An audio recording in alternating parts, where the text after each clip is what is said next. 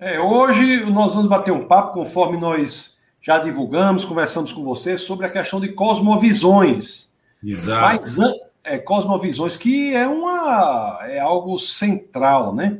É algo é. central, é algo é, importantíssimo. Mas, antes de nós entrarmos nesse tema aí, deixa eu só ver aqui as pessoas que já estão conectadas conosco, que, que já comentaram.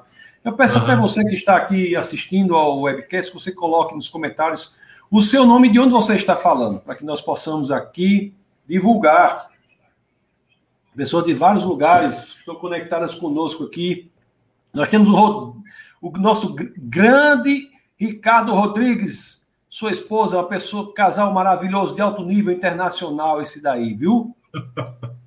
Alto nível internacional. Eu sempre estou falando deles no webcast aqui, que é um exemplo para aquelas pessoas que querem povoar o mundo Pessoal que tem quatro, cinco, são quatro filhos, um, um, no pensamento, outros no futuro, tudo aí vai, vão povoar o mundo. Só eles dois povoavam o mundo sozinho. E é, e é rindo o tempo todinho. Os dois felizes o tempo todinho. Nós temos aqui a pastora Jane, do Defesa da Fé, está aqui também. Seja muito bem-vinda. A Elizabeth Andrade está aqui. Olha aí, a professora Sheila está aqui conosco, conosco também. Sheila Hela Kramer, você, esses nomes invocados, né? Lá em nós não tem esses nomes chiques assim, não. Ô, Tassi, você não pode falar isso, meu irmão. Mas não, lá em nós não tem esses nomes chiques, não. é, é, meu, lá na minha região, o seu, o seu David, é assim que pronuncia? É, o meu é Davi, mas o, o, o sobrenome é Mulpointner. É um sobrenome alemão de uma região lá da Alemanha. Também quando pedem meu, meu, meu nome completo, eu dou meu RG, porque é mais fácil do que ficar soletrando, né? Pois é. Olha, a Gilmara está aqui também, lá de Salto, em São Paulo, muito bem-vinda. Elizabeth da boa noite. Boa noite, Elizabeth. Elizabeth Braba, ah, não, Elizabeth Valente, porque lá em nós Valente traduz por Braba. O Franklin Bonifácio está aqui também. Franklin é o homem internacional aí também nosso grande serrano, o mais pentecostal dos membros do Defesa da Fé, é o nosso serrano. A casa dele tem, tem um bocado de almofada colada no teto, porque com os pulos que ele dá para não bater a cabeça. É perigoso, hein? É, é, um, é uma bênção. Temos o Rildo. Ó, que Rildo aqui fala alguma coisa da gente aqui, dupla de peso, no bom sentido. Ó, tá, tá chamando a gente de pesado no mau sentido. Ô, Rildo, obrigado, hein, Rildo. Já perdi 10 quilos de janeiro para cá, hein, Rildo? Tá fazendo um regime? Estou fazendo por uma questão de saúde, de estética, de autoestima. E o ano que vem eu completo 50 anos de idade. E eu quero comemorar os meus 50 anos mergulhando com tubarões, que é o, o animal que eu mais gosto de estudar e ensinar dentro da, da zoologia. E, e, com o tamanho que eu tô, vai ser meio difícil mergulhar. Então, associei aí vários componentes para um tratamento com nutricionista, personal, né? Muita gente envolvida aí para recuperar uma boa saúde. Esse mergulho com os tubarões vai sozinho ou alguém topou aí com você nesse mergulho? Não, é, por enquanto eu estou indo sozinho. Tem um amigo meu é. do colégio que ele está hum. querendo mergulhar comigo, mas ele é casado, tem dois filhos, então eu não sei se ele vai encarar os tubarões comigo lá. É, uma, é a boa ideia. Olha aí, pessoal, a turma que se conecta com Defesa da Fé, a maioria é assim, tá vendo? Vai completar 50 anos, tem gente que vai fazer o quê? Vai jantar, tomar um sorvete, vai, vai. Não, até agora ele, o Marcos vai o quê? Mergulhar com os tubarões. É. Diga aí. Olha Nas o pastor Bahamas, ah, Nas Bahamas tem um mergulho chamado shark feeding, que é hum. feito com tubarões tigre lá. Então, Sim descem, né, desce vários mergulhadores e, e os mergulhadores locais, os instrutores, eles trazem peixes dentro de caixas e, e servem esses peixes para os animais e eles acabam chegando perto lá e a gente fica só na observação ali, né? Se, que, se, se eventualmente se quiser, tem aqui Recife, aqui Boa Viagem, é um lugar bom para mergulhar com tubarão. É, só que Recife, os tubarões não estão acostumados muito com o ser humano, né? Então é meio perigoso mergulhar lá. É, Pastor Alexandre Campelo, do Defesa da Fé, também está aqui. Você está vendo que, que o Defesa da Fé tem vários tipos de pastores. É? Tem os, É, tem uns pastores que andam tudo esculhambado como eu. Veja a camisa que eu tô aqui. E tem os pastores chiques. Olha, tá, dá para ver aí como ele tá aqui, ó, é todo combinando ó, esse terno, essa gravata. Pois é, gra... meu. É. Mas eu vou te falar, Tassos, que a sua barba já impõe aí um sinal de elegância muito grande, pô. Ah, muito obrigado. Em cada 100 pessoas, uma pensa assim. Você deve ser uma dessas. O Carlos Terra está aqui também, muito bem-vinda. A Sheila aqui de Brasília, viu? Pessoa, pessoa abençoada. Olha aqui, o Ricardo também está aqui, o Oliveira da Boa Noite, boa noite, o Rildo, que está lá no Pará, Redenção, o Ricardo Ferreira está em Novo Hamburgo, Rio Grande do Sul. Rapaz, é o Brasil todo acompanhando, hein? Que legal. É, não, tem até uns marcianos disfarçados aqui também, viu? o Afonso Lira Neto está aqui, meu filho está aqui, o Orlando Licurgo, grande Orlando, seja muito bem-vindo. O pastor Marcos, pastor Marcos do Defesa da Fé também. Muito bem-vindo, meu querido. Seja muito bem-vindo. A minha esposa está aqui, a pastora Camila está aqui. E a gente e o Serrano ele já começa perguntando: o Marcos também é biólogo? Sou biólogo. Sou biólogo formado na Universidade Mackenzie, turma de 96.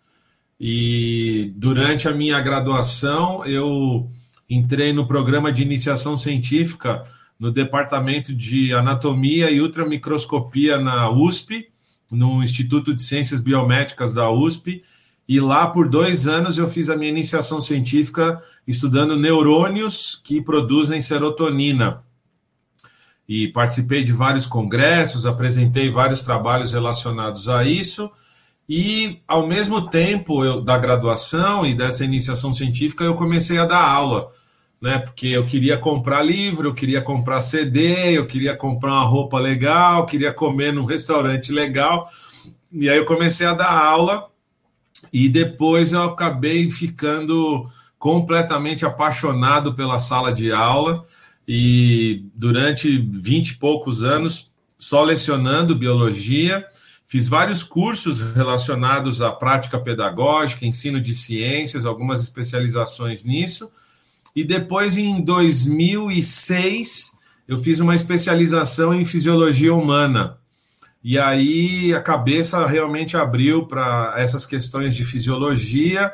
E ao mesmo tempo que eu, que eu estudava fisiologia e dava aula, os assuntos relacionados, por exemplo, à bioética, a relação de ciência e fé, foram também tomando conta do meu gosto, da minha apreciação e eu acabei em 2014, acabei ingressando num mestrado em teologia no Seminário Servo de Cristo aqui em São Paulo e comecei a trabalhar na minha cabeça essa associação de cristianismo, fé, cosmovisão, de uma maneira um pouco mais detalhada, mais focada e mais direcionada. E aí, tendo né, é, terminado as disciplinas do seminário. Se Deus quiser, é, semestre que vem a gente vai ter a colação de grau presencialmente, se Deus assim quiser. E então eu acabo falando bastante sobre essas questões relacionadas com biologia, com cristianismo, com cosmovisão, bioética, é, um pouco de ciência e fé. A minha área não é a filosofia, então quando eu vou estudar Thomas Kuhn, por exemplo, eu, eu gasto muitas horas lendo Thomas Kuhn, né? Então, mas eu sou curioso do assunto, então eu vou me enfiando aí no meio. Você fala com Thomas Kuhn pela. Hoje trabalharemos Cosmovisões, né? Thomas uhum. Kuhn escreveu o livro mais referenciado do século XX, né? Estrutura das Revoluções Científicas. Sim. É o livro mais referenciado do século XX. Por quê? Porque ele está em todas as, as áreas de atuação, né? na Exato. ciência, na sociologia. O pessoal pede que a gente traga gente inteligente para cá, e a gente sempre traz, e, tra e trouxemos aí o homem dos neurônios serotoninérgicos. Exatamente, é isso aí. Olha aí, né? Que tem mais do que isso. Meu querido, vamos falar sobre cosmovisão. Se, antes de falar nisso, você tem uma passagem pelo, pelo Weismann, né? É, eu fui para o Weizmann em 2009, no mês de julho, nas férias de julho aqui do Brasil, E eu hum. trabalhava nessa época num colégio judaico em São Paulo, eu era professor de ciências no colégio judaico, e o Instituto Weizmann trabalha todas as áreas nas ciências naturais, química, física e biologia, mas também tra trabalha em outras áreas também, como ciências da computação, arqueologia, tudo isso. E eles têm um departamento dentro do, do Weizmann chamado Davidson Institute, que trabalha questões pedagógicas de ensino de ciências. E em 2009 eu fui para lá, patrocinado pelo colégio, para participar de um encontro internacional de professores. Para sobre... lá em Israel, né? Para o pessoal entender. É, lá em Israel. Né? Lá em Israel. Na... É Israel. É, lá em Israel, cidade de Rehovot, que é uns 50, 40 quilômetros, acho que, de, de Jerusalém. E era um curso de várias semanas para hum. estudar práticas pedagógicas de ensino de ciências. E como era um encontro internacional, tinha gente de tudo que era país lá, dividindo suas experiências, suas práticas pedagógicas, tanto em aula teórica quanto em aula prática. Então eu passei esse tempo lá em Israel fazendo essa, esse aprimoramento lá, né? Maravilha. Meus queridos, vocês aí que estão assistindo aqui, coloque o like no, no vídeo, né? faça seus comentários, bote suas questões aí no, nos comentários, compartilhe o link. Nós vamos começar o assunto propriamente agora. Eu queria perguntar ao nosso querido professor Marcos, um educador por excelência, o homem que pensa educação, a importância, o que é cosmovisão e a importância da cosmovisão na formação uhum. do homem, do ser humano. É, hoje à tarde, quando eu coloquei algumas postagens sobre a live de hoje, convidando os amigos para virem aqui, é, eu escrevi em algumas postagens que toda pessoa tem um arcabouço intelectual, eh, filosófico, teológico, é, familiar, né? tem esse arcabouço interno e ele utiliza, a pessoa utiliza esse arcabouço interno para interpretar a realidade que vive, para entender a realidade que vive, eventualmente para interagir e interferir nessa realidade que existe a partir desse arcabouço interno, que vai fazer com que a pessoa pense a realidade nunca de maneira isolada da realidade, nunca de maneira isenta da realidade e muito menos é, com a capacidade de olhar a realidade do lado de fora, não receber nenhum tipo, nenhum tipo de influência e entender essa realidade de maneira objetiva. Isso, isso é uma falácia, isso não existe. A realidade é compreendida de maneira subjetiva e essa compreensão parte desse arcabouço interno que a gente tem que é formado na escola, que é formado no seio familiar, que é formado na graduação, que é formado pela religião da pessoa, pela posição política, da maneira como ela vê a família e tudo mais. Então, a isso. Oi. Antes de você continuar, eu quero só enfatizar um elemento que você disse no começo. Você disse assim: toda pessoa. É porque o ateu às vezes acha que ele não tem. Exato.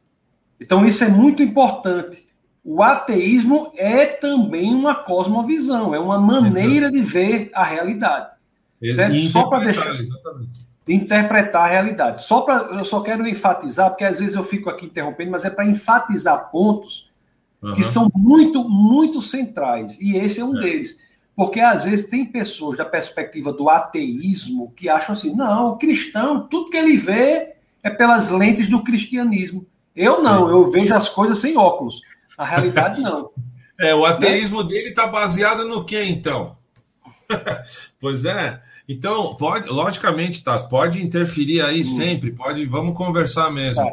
Então, esse, esse arcabouço, a pessoa vai levar para a sua vida em todas as suas relações.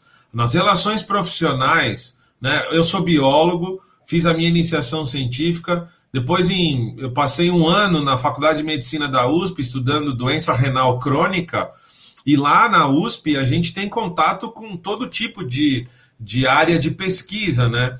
E todo, e todo pesquisador, quando vai analisar o seu objeto de pesquisa, quando vai analisar os resultados que ele tem na pesquisa, ele também analisa esses resultados a partir dessa, dessa cosmovisão que ele tem.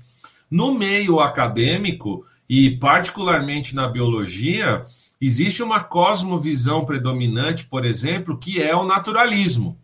Né? Muitas vezes identificado como naturalismo científico. Veja lá a, a nomenclatura que é dada para essa cosmovisão dentro do campo acadêmico. E esse naturalismo científico não está só no campo da biologia. Quer dizer, várias áreas do conhecimento que não estão relacionados diretamente às ciências naturais, é, permeada por essa cosmovisão que me parece, salvo engano, é hegemônica no campo acadêmico, pelo menos aqui no Brasil, a maioria dos meus amigos biólogos que estão na academia, e mesmo não estejam na academia, estão dando aula num colégio público, num colégio particular para criança, eles têm essa cosmovisão naturalista, mas um detalhe interessante: muitas vezes eles não sabem disso, Tassos. Porque muitas vezes essa cosmovisão é assumida sem uma reflexão sobre o que essa cosmovisão é, o que ela significa. significa. E aí vem essa essa sua fala de que o ateu, por exemplo, assume as posições que assume, mas não, não sabe por que está assumindo, porque não entende a cosmovisão que ele mesmo assumiu para si, né? Tá, então vamos lá. Foi o que nós vimos até aqui. O professor Marcos nos disse que todas as pessoas têm uma cosmovisão, dependendo de que, do, de, do que seja. Pode ser os cristãos, ateus, muçulmanos, Sim. os naturalistas, materialistas, hindu, hinduístas, todos têm, os, os panteístas, todos têm uma maneira de ver o mundo, e essa maneira de ver o mundo é influenciada por vários elementos na vida. Então, Exato. isso foi, foi o que foi colocado. Ele deu uma informação também, ele disse que na experiência pessoal dele, ele tem contato com vários cientistas e ele identifica que a cosmovisão predominante, especificamente entre os biólogos, parece ser o naturalismo. Exato. A, a, a ideia de que não há nada fora da matéria, não há nada fora na, do natural. Não há o sobrenatural, há só o Isso. natural.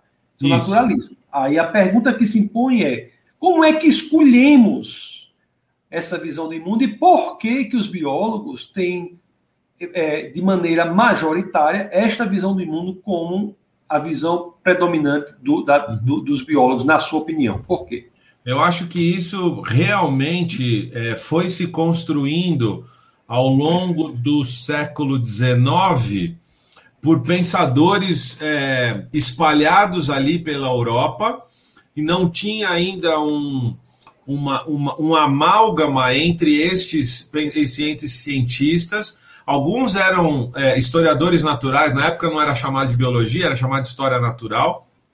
Alguns eram do campo da geologia, é, mas muitos, todos eles envolvidos com a pesquisa da, da, da natureza. E aí eu acho que é, na metade do século XIX tem um, um elemento agregador destes pensadores naturalistas, que é justamente a publicação em 1859 do livro de Charles Darwin, A Origem das Espécies pela Seleção Natural. Na medida em que Darwin propõe uma explicação naturalista para, para a origem da biodiversidade, é, a presença de Deus no campo científico começa a ser deixada de lado, porque os processos que eu vejo na natureza eles não precisam e eles não podem, eventualmente, ser mais explicados de uma maneira sobrenatural ou de uma maneira que precise de um Deus externo à natureza que tenha capacidade de influenciar nela.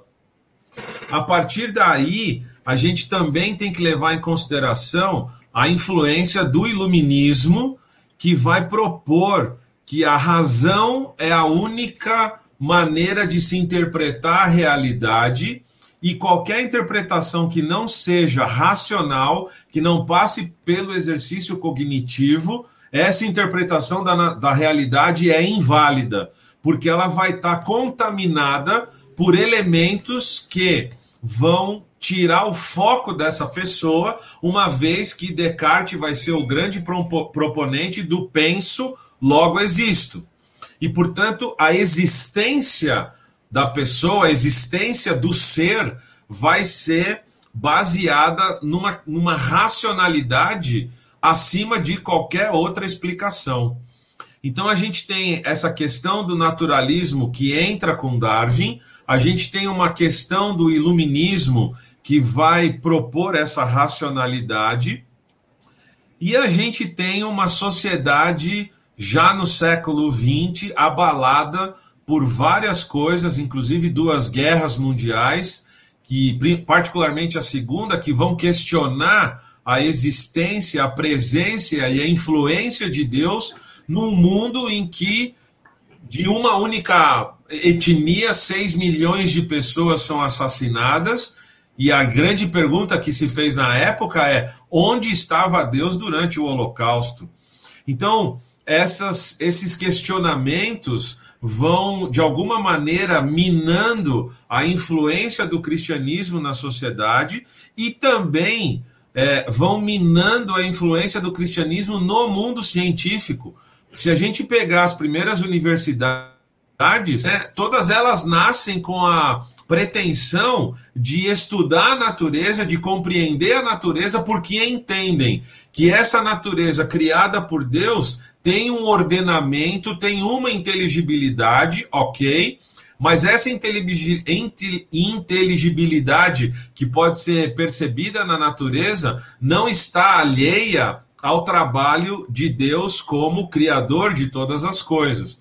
Então, tudo isso vai questionando a influência do cristianismo, e eu acho que em algum momento do século XX, os pensadores cristãos também é, trouxeram para a teologia essa visão racionalista e iluminista e acabou criando, né, na transição do século XIX para o século XX, o liberalismo teológico, o que minou profundamente também a teologia que era feita na academia. E uma vez que os caras saíam da academia e iam para suas igrejas locais, levavam esse liberalismo teológico que questionava de maneira científica o texto bíblico, e a partir daí, nas igrejas locais, é que o estrago foi feito, porque o teólogo liberal ele não faz missão, porque ele não acredita na conversão das pessoas, ele não ora porque ele não acredita que Deus intervém na realidade imediata das pessoas que o procuram, ele não louva a Deus porque Deus é uma projeção da cabeça que não precisa e não, e não merece ser louvado. Portanto, o cristianismo vai sofrendo alguns ataques na academia, na sociedade, pela mídia, ao longo desse tempo todo, né? Então eu acho que acabei me estendendo na resposta, Tassos, mas existem vários fatores aí que precisam ser colocados para responder a tua pergunta. Isso, muito boa a, colocação, mas só para é, esclarecer, é, para que as pessoas não entendam errado, em todo o transcurso da humanidade, em toda a história, sempre houve muitos cristãos também na ciência, né? Sim. Então, isso aí, para que não pense que é, o pessoal é todo naturalista. Você tem os Exato. grandes cientistas, né? Foram no século, século XVIII, você tem Nicolai de Cusa, você tem o, o. Tem vários, Galileu Galilei, é, Francis, Francis Bacon, você Newton. tem o próprio. Newton, Newton, o maior cientista dos tempos, era cristão. É. Kepler, Kepler, né? Kepler, é, né? É, Kepler. Isso, isso aqui, aliás, é isso até no, antes do século XVIII. Toda essa galera é antes do século XVIII. É. é no, século, é, no próprio século XVIII, você tem Leibniz, que Sim. era cristão. Você tem é, Euler, que aqui eu acho que é Euler, né? Por fala Euler, que era cristão. Uhum. Você tem muitos, muitos e, e o na área da biologia também, né? O, aquele, aquele que é da taxonomia moderna. Linneu. É, Linneu, Linneu era, era cristão, que era o. o Mendel, o pai da genética. É, Linneu é, é, é sueco, né? Sueco. É, era, era cristão. No século XIX, você tem também. Até hoje, você tem muitos e muitos Então é importante nós deixarmos claro que existe, no, existe especificamente alguns lugares os naturalistas, mas existem muitos e muitos é, cristãos é, que são cientistas. É, Louis Pasteur, que, é, é, que, que, faz o método, o método da pasteurização, Sim, era cristão. É, Blaise Pascal. Pascal. Basta dizer, Galileu, Newton e Einstein, embora nós não podemos, possamos dizer que ele era cristão, ele era teísta, ele não era ateu.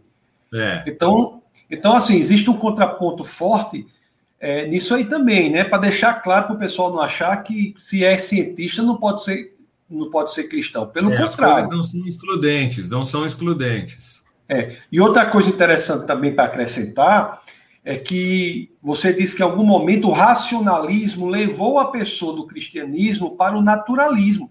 Mas isso se dá, às vezes, pela falta de profundidade de explicação do que é o cristianismo. Porque o, o, o, cristianismo, ele é racional, ele se pretende racional. Uhum. Também, né, você tem a, a famosa primeira epístola de Pedro, no capítulo 3, verso 15, que as escrituras dizem que a gente deve estar pronto para apresentar as razões da esperança que há em nós. Exato. Então, tem aquela história, né? Deus não quer o seu, o seu coração e pede para você deixar o cérebro do lado de fora da porta. Exatamente, é. é. Então, só acrescentando, o racionalismo afasta do cristianismo quando a igreja, a família não explica que o racionalismo é parte da experiência cristã. Uhum. Tá, concorda comigo? Sim, eu aí, concordo. Aí, pronto. Eu concordo aí, aí você entrou na teologia liberal, que é exatamente. Sim, um... sim. eu concordo com você, Tassos. E quando o racionalista assume uma postura é, dentro do ateísmo, ele está usando uma visão de mundo, está associada aí com, com racionalismo e naturalismo, porque ele, ele vai associar ele vai associar essas cosmovisões e criar uma maneira de enxergar o mundo a partir é, desse viés, né? Desse viés naturalista, desse viés racionalista e vai compor aí uma nova cosmovisão meio ornitorrinco, né, que mistura várias coisas aí para criar uma maneira nova de ver a, a vida, né, de ver a realidade. Marcos, agora vamos ver o seguinte. Nós vimos que existem vários óculos. Vai daqui, vários óculos. Pronto. Sim. O óculos do cristianismo, do islamismo, do ateísmo. E quando colocamos óculos, tudo mais que, que vemos é passa pelos óculos. Tem até, como é aquela passagem de C.S. Lewis, que ele diz que eu, não é negócio do ele sol. Ele, ele, ele, acredita no cristianismo da mesma maneira que ele acredita os, é, na, na existência do Sol, porque além dele poder enxergar que o Sol existe, a partir da, lumi, da, da, luminosidade do Sol, ele consegue enxergar a realidade em volta dele. É. Então, o cristianismo que, que C.S. Lewis teve fazia ele enxergar a realidade dele com, com essa ótica, com esse óculos do cristianismo. Agora me diga uma coisa: nós não somos refém, então, da cosmovisão que nos é ensinada quando criança? que existe, claro esse Argumento, existe esse argumento. Tem gente que é. diz assim: olha, eu, eu teve até um caso de um conhecido meu que nós estamos é, atuando, que a pessoa, a pessoa disse assim: olha, eu nasci, numa, eu nasci numa família cristã, cresci como cristão, é por isso que eu sou cristão. Se eu tivesse nascido lá no Senhor, na Índia, não sei o que, eu não seria cristão. Então, será que essa ideia que você colocou até aqui não leva a entender dessa forma? Que a gente cresce e tem uma cosmovisão. Como a gente pode fugir de uma cosmovisão e buscar outra? Como é que a é, gente sai? É, eu acho que é muito difícil a gente sair de uma cosmovisão. O James Sari, em, em Dando Nome aos Elefantes, vai dizer que uma cosmovisão é um comprometimento do coração. O que, que ele quer dizer com isso? Ele quer dizer com isso que, além da razão estar envolvida na cosmovisão de uma pessoa, as emoções também estão envolvidas na cosmovisão de uma pessoa. É, Eu posso tentar pensar fora da minha cosmovisão principal para entender outras cosmovisões e, eventualmente, eu posso ser convencido de que a maneira como eu pensava é equivocada e assumir uma nova cosmovisão. Só que isso demanda uma energia interna em assumir que você pensou durante muito tempo de um jeito errado e agora você precisa reelaborar a maneira como você vê o mundo. Quando a gente é criança e a gente é criado dentro da igreja, como é o meu caso, por exemplo, que eu cresci dentro da igreja, meu pai sendo pastor da igreja, eu com três anos de idade já estava indo para a escola dominical. É, chega uma hora na vida que a gente questiona também. E eu me lembro, eu estava comentando isso com alguns amigos a semana passada. Meu pai me fazia todo o culto de oração de sexta-feira na igreja e lá na frente fazer oração de confissão de pecados e receber Jesus como meu salvador toda semana. Mas num determinado momento, quando eu tinha 15 anos de idade, foi que eu compreendi quem era Jesus, o que eu era e por que, que eu precisava dele. Nesse momento, existe uma, uma ruptura né, naquilo que eu fui ensinado. Em que sentido? No sentido de que efetivamente eu entendi o cristianismo naquela tenra idade e aquilo que eu entendi foi suficiente para eu enxergar não só o cristianismo, mas a minha vida de uma outra ótica, de uma outra perspectiva. E como nós não somos naturalistas, é, nós entendemos que essa mudança de cosmovisão tem uma influência direta de Deus na vida da pessoa. No que diz respeito ao cristianismo, Deus participa ativamente na mudança de coração da gente e numa mudança de perspectiva. Na medida em que Paulo vai dizer que antes de Cristo a inclinação do homem é inimiga de Deus, no mesmo capítulo ele vai dizer que aqueles que são guiados pelo Espírito Santo enxergam a Deus de outra maneira. Então, na medida em que Deus regenera o coração do homem, ele muda a visão desse homem e ele passa a enxergar de uma maneira diferente. Agora, Deixa quando eu só entender. Gente... Desculpe interromper, porque eu estou entendendo Mas, assim: o cara nasceu hindu, acabou. Então você está dizendo que ela é hindu até o resto da vida. É, eu ele acho que é, se nesse aspecto, o Tassos, quando a você gente acha... fala Desculpe, é. você acha que, que a, a, cosmovisão, a pessoa não consegue sair de uma cosmovisão pela, pelo estudo das evidências, não?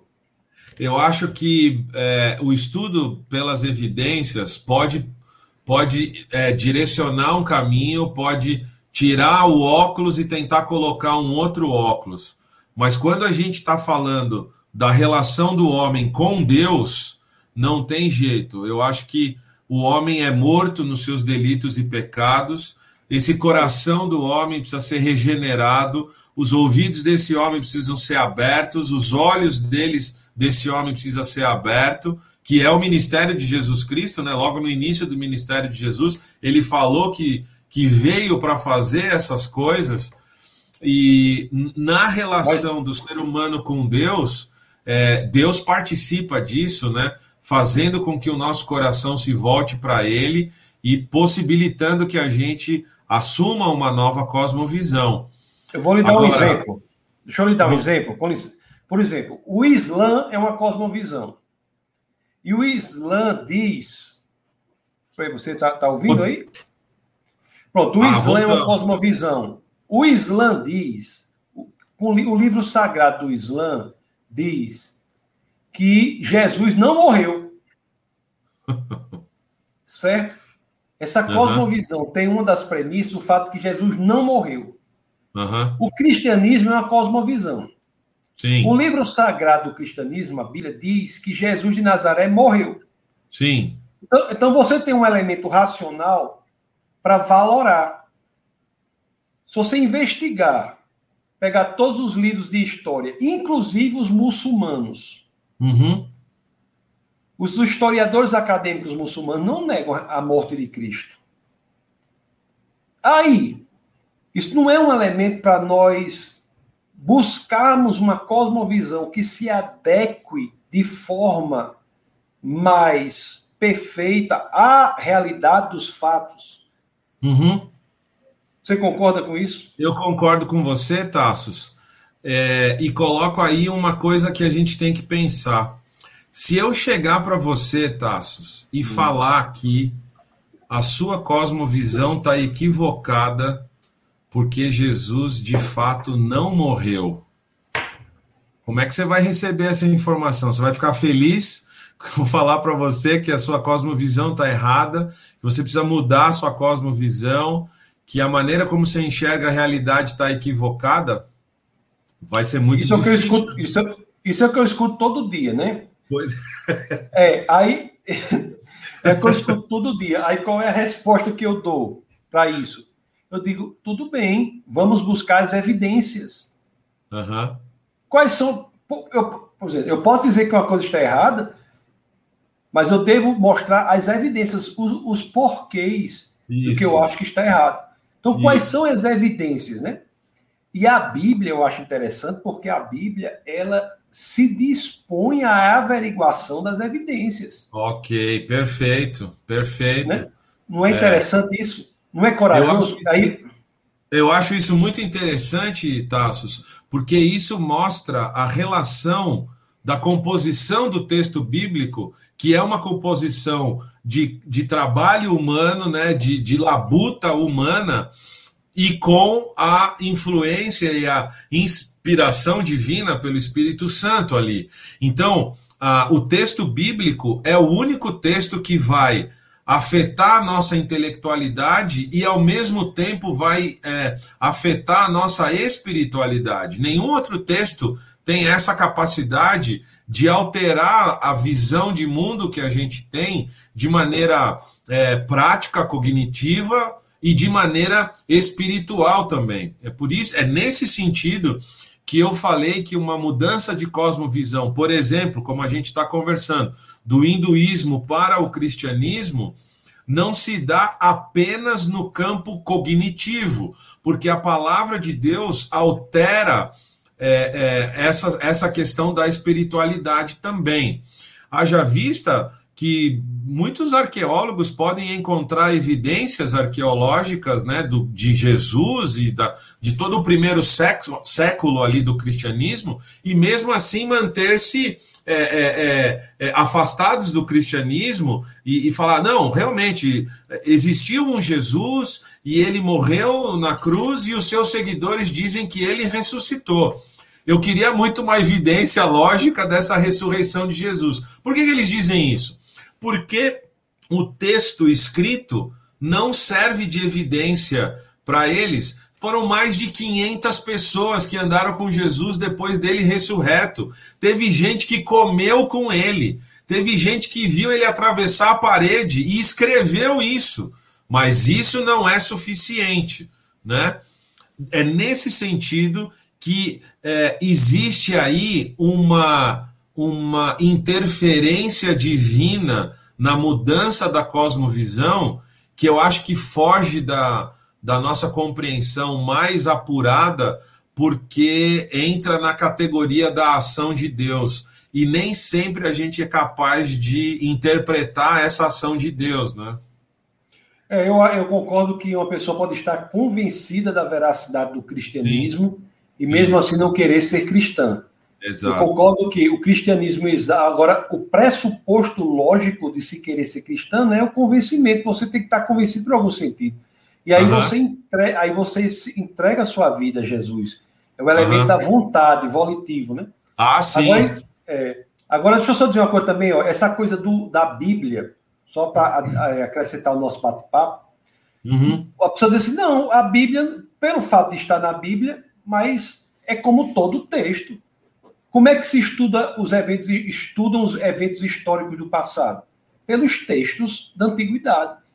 E se nós uhum. formos equiparar os textos da antiguidade, a Bíblia ela é muito mais confiável do que qualquer uhum. um, um, outro texto. Só o, o livro de Atos. Hã? Eu ia citar a Ilíada de Homero, tem muito menos cópia e muito, mais, e muito menos evidência de que realmente existiu do que a própria Bíblia, né?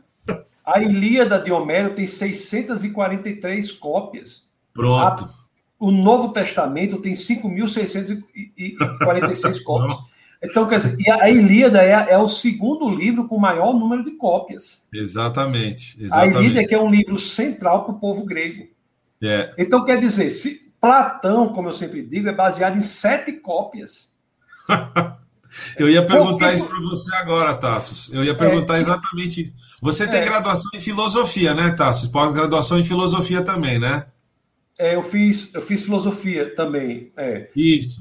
Quando vocês. Isso não, hein? É, quando vocês discutem lá os textos de Sócrates, Platão e Aristóteles, a questão hum. da confiabilidade do que eles falaram e pensaram, isso não vem à tona lá?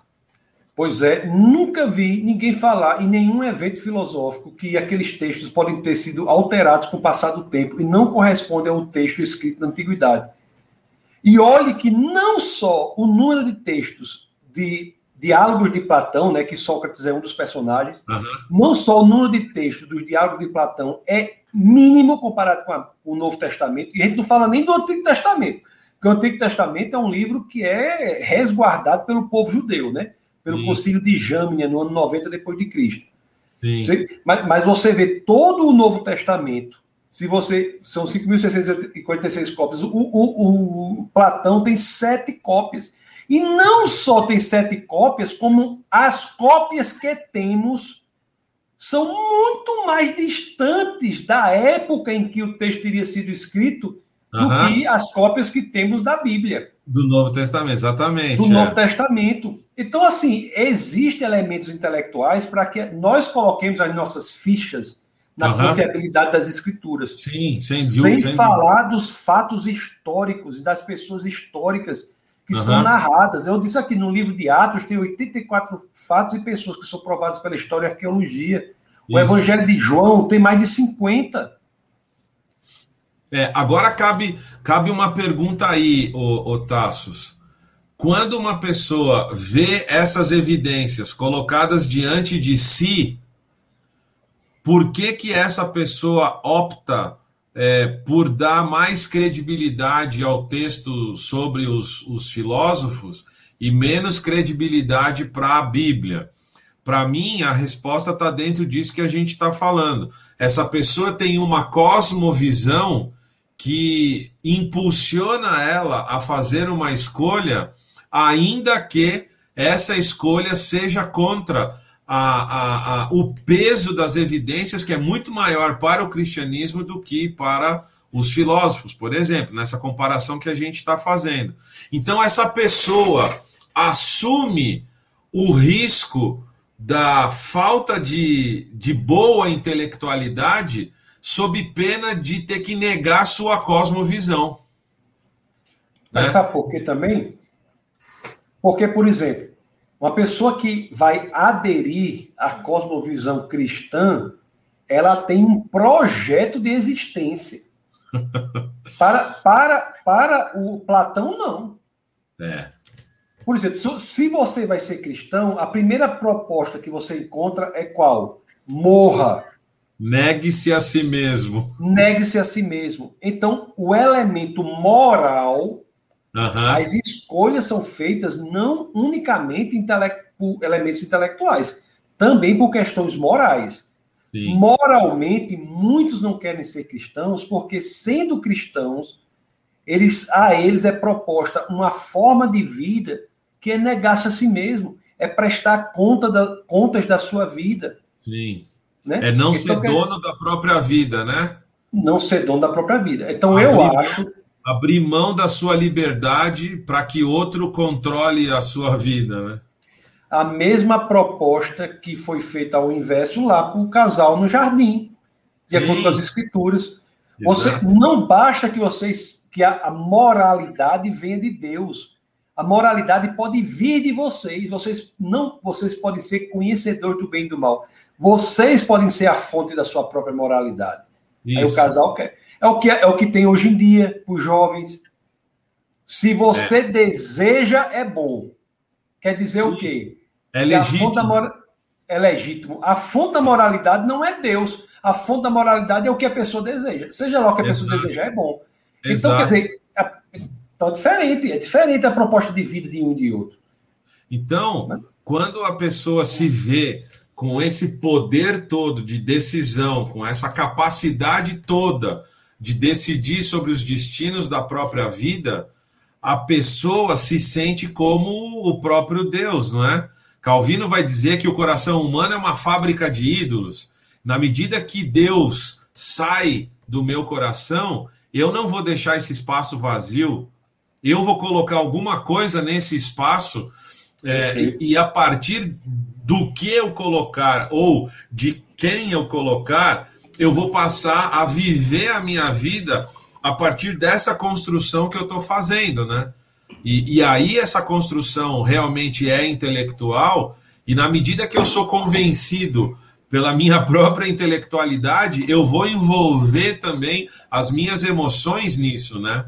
O, o neurocientista Antônio Damasio, português Antônio Damasio, escreveu um livro muito interessante chamado O Erro de Descartes. E a tese do livro é uma alteração na frase de Descartes, que é a seguinte: penso, sinto, logo existo.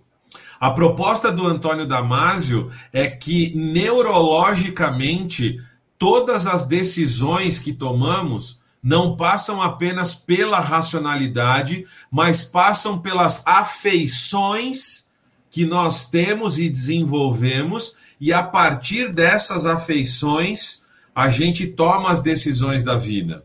Né? Uma pessoa pode, é, um pai, por exemplo, pode entrar na frente de um carro para ser atropelado no lugar do seu filho. Ele agiu de maneira racional? Eu acho que sim, mas ele também agiu de maneira afetuosa. Ele está pensando né, num bem maior que é a sobrevivência do seu filho e ele está pouco se importando na perda da própria vida. Então, é, eu acho que isso que você falou da racionalidade é extremamente importante.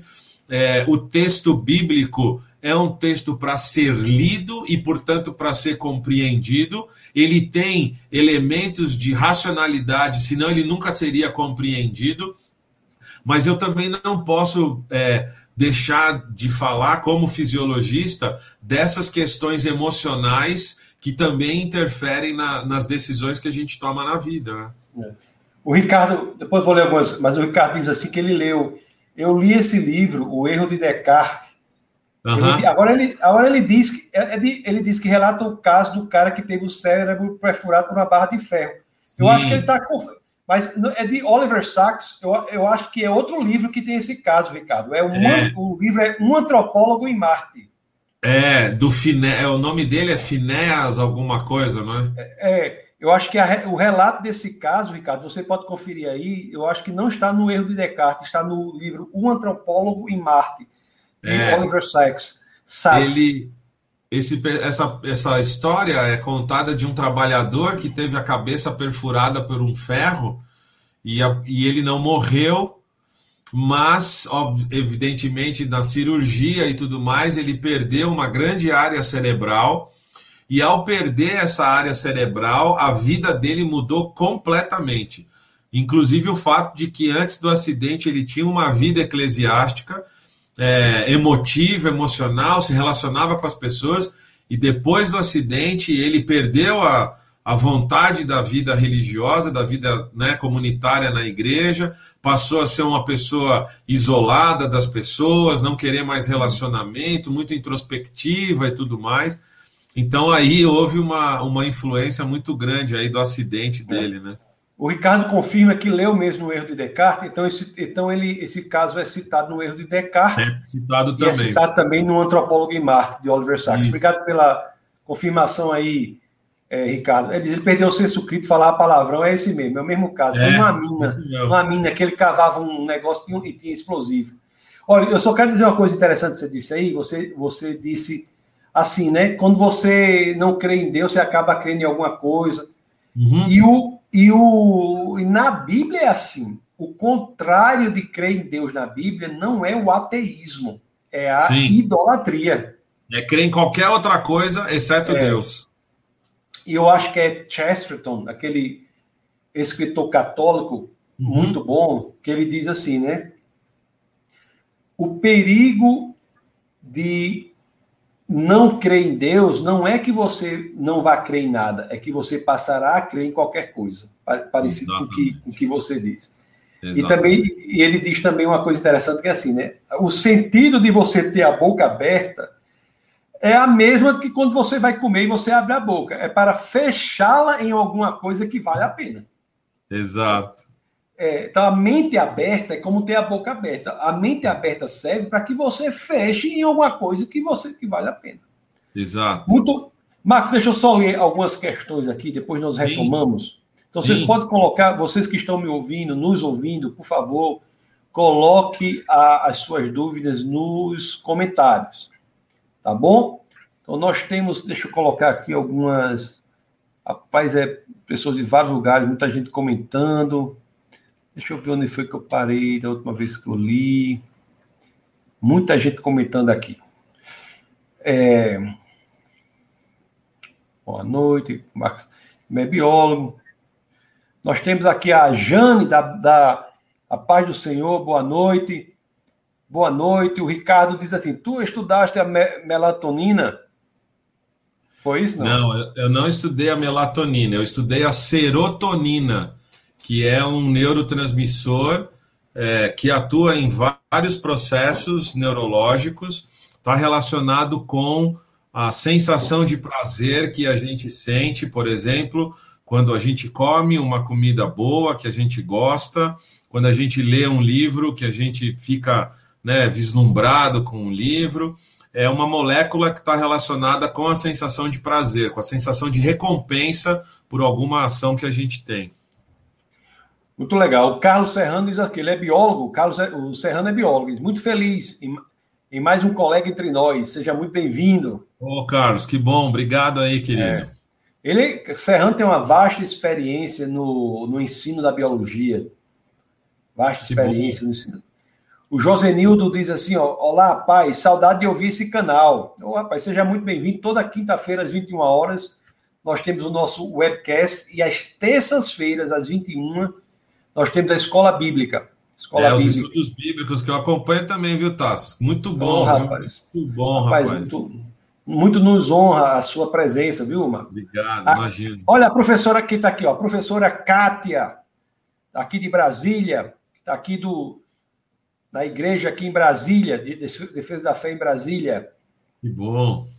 O Carlos Coelho está aqui da Boa Noite, Graça e Paz. Esse aí é advogado também. Olha a foto dele, OAB, OAB, OAB. Eita! Isso aí, isso aí é advogado com força, né?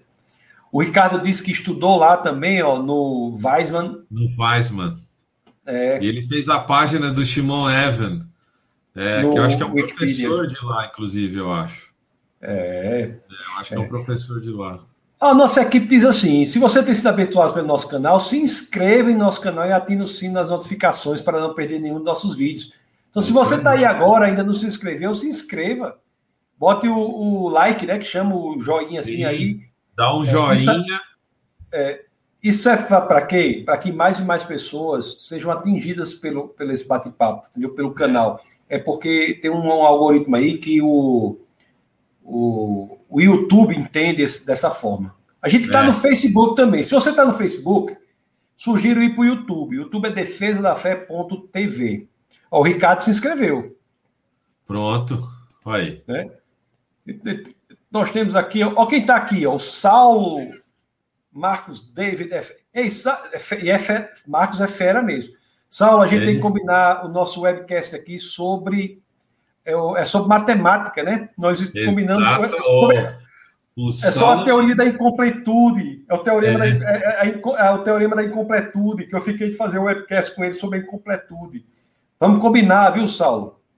Saulo é estudioso da matemática, viu? Saulo é um queridão também, feríssimo. É estudioso da matemática e também Sim. um excelente estudioso de português, que ele divide as sílabas aqui todas, ó. É, para eu aprender a falar inteligibilidade. Obrigado, Saulo. Você, é. como matemático, me ajuda até na língua portuguesa, irmão. E você não falou direito, não? Eu não vi você falando. É, eu falei depois, acho que da terceira tentativa, cara. Tá. A, a, su, a, sua inteligibilidade não ficou inteligível, não. Não. Você falou. é. Ele fala, o Ricardo fala aqui a história de um, de um, de um judeu, fala, começa a conversar com Saulo, sejam muito bem-vindos. Uhum. Né? Aí daqui, ó, vamos prestigiar nossos amigos Tassi e David. Eles, Davi, só tem fera nesse programa. Saulo é um deles, viu? Esse programa aqui faz sucesso pelos convidados. Os convidados são, são demais. O né? Tassos aí, consegue tirar boas respostas de nós, Tassos. É, é isso aí. Olha, o Ricardo começa a citar aqui alguns cientistas, cita o Euler. É, o é, Euler, exatamente. Eu acho que o, o aquele lá do tele, o Hubble, acho que também era, né? Eu não sei, não tenho certeza. Não sei. Ó, Ricardo, sim, vamos prestigiar o canal. Divulguem aí o canal, né, para as pessoas. Nós temos a Elizabeth Valente aqui de Brasília. Seja muito bem-vinda, professora Elizabeth. Elizabeth Valente, diga aí. É. O Rafael disse que estamos juntos novamente. Aí Ricardo cita alguns, né? O Varham, que é, que é o inventor da ressonância magnética. É. Saulo cita o Rafael Marx, o homem dos fósseis. Né? Olha, Liel, daqui. Liel, é. né? Era um, um, geologista na época de Darwin, muito influente. É. É. Pastora Jéssica está batendo palma aqui. E tem uma, uma, Nosso canal não é, é esse programa não é muito de teologia, não. Mas existe uma, uma pergunta aqui teológica. Uhum. Assim a gente responde rapidamente, né? Para você responder. Você acredita que a teologia da missão integral também favorece a corrente equivocada do naturalismo? Ah, eu acho que eu acho que essas duas maneiras de ver o mundo se, se alimentam. A TMI e, a, e o naturalismo eles se alimentam, uma vez que a TMI vai se preocupar muito mais com a vida uh, atual, a vida do corpo, né, as necessidades do corpo, necessidades políticas, econômicas e sociológicas, então, eu acho que essas duas cosmovisões, não sei se a TMI é uma cosmovisão, mas essas é, elas se retroalimentam, uma alimenta a outra, com certeza. É. é Essa porque... questão. Pode falar, Tass, pode falar. Não, continue, eu vou ia mudar de assunto. É que, é que a, a TMI vai olhar para o planeta como, como, entre aspas, o novo céu e a nova terra na medida em que o ser humano, interferindo no planeta, vai transformar essa realidade no novo céu e na nova terra, né? Então, eles vão ter um apelo é, sociológico muito grande para o homem é, viver nesse planeta e, e, distribuir as riquezas do planeta entre todos de maneira igualitária e tudo mais. Então, elas se retroalimentam mesmo. O Ricardo cita algum livro aqui, ele diz que da mesma maneira que uma pessoa é, é, usando óculos vermelhos vê vermelho em todos os lugares, uma pessoa usando óculos da evolução vê a evolução em todos os lugares. Exato. Né? É, a última a, a, desse livro aqui. É, isso aí é verdade, né? Agora eu, a gente tem que saber como, sem falar do cristianismo, sem falar do cristianismo, okay. como é, assim, sem necessariamente do cristianismo. Um dos uhum. problemas é como sair de um paradigma e para outro, né? Como sair de uma cosmovisão e ir para outro. outro. É, daí que tá, esse livro fala sobre isso que você citou aí, Kuhn. É, o, o como é que é? Revolução. Você a falou. Tipo, das revoluções científicas. Isso, exatamente, é. é Tem uma, uma pesquisadora chamada Margaret Masterman, que ela escreveu um artigo, publicou um artigo logo depois do livro de Kuhn, dizendo que existe pelo menos, eu não me lembro a quantidade, parece que 24 eram 26 sentidos diferentes de paradigma nesse Sim. livro de Kuhn. É. Olha quem está aqui, o Júlio José. Ô, oh, é rapaz! É. Amigo Júlio de Francis José. Bacon. Só é. que, como ele é íntimo de Francis Bacon, para ele é Chico Toicinho. Chico Toicinho. ele foi entrevistado aqui no nosso webcast. Eu vi, opa! É, é. É. O Josenildo fala mais uma questão de evidência nesse sentido tal. O Ricardo cita um livro do Josh McDowell, que é Evidências, que demandam um, demandam um veredicto. É. Isso, é, em português é evidências que exigem um veredito, exatamente, é. Isso mesmo. exatamente isso, né? Tem evid... É, engraçado que os próprios evangelhos, no Evangelho de João tem isso, diz que as escrituras são escritas para que nós recebamos as evidências. Uhum. E a uhum. partir daí tomemos uma decisão. É, exato. Né? Exato. Tem muitas. Agora, a mudança, a mudança de uma cosmovisão é realmente muito difícil para a pessoa, na medida em que é, a pessoa vai ter que reinterpretar a realidade, né? Então, eu, eu acho que, que a, a intelectualidade tem um peso realmente muito grande nisso. E, e as pessoas assumem, né? Por exemplo, aí o exemplo do, do evolucionismo. Tem um amigo meu com quem eu estudei, e ele é muito ativo nas redes sociais. Ele tem um canal no YouTube de quase um milhão de seguidores. Talvez você já tenha ouvido falar dele, do Paulo Pirula, por exemplo. Paulo Nascimento, o apelido dele é Pirula. E, e ele, ele é um biólogo ateu, em que ele analisa toda a realidade a partir do cientificismo. Então, ele tem, por exemplo, vídeos é, no canal dele do YouTube que analisam questões morais, como, por exemplo, o bem ou o mal, ou a, o suicídio, a partir da ótica da biologia. Então, por exemplo, quando ele vai falar de, de moral, ele vai comparar o ser humano com chimpanzés, com leões, com baleias, com gorilas, com outros grupos de animais e que vai tentar justificar o comportamento humano, por exemplo, o comportamento moral humano, é, a partir de uma é, memória evolutiva vinda destes é, supostos ancestrais do ser humano. Então, um vídeo dele, por exemplo, sobre suicídio, vai dizer sobre, desculpa, sobre sobre estupro, ele vai dizer lá que isso é relativamente comum no grupo dos chimpanzés, do grupo dos, dos é, leões, é, eventualmente é, outros grupos de macacos, e o ser humano, por ser apenas um macaco evoluído, está repetindo esse comportamento por causa de uma memória é, evolutiva. E agora, como é que fica a questão disso ser moralmente incorreto é, na sociedade humana?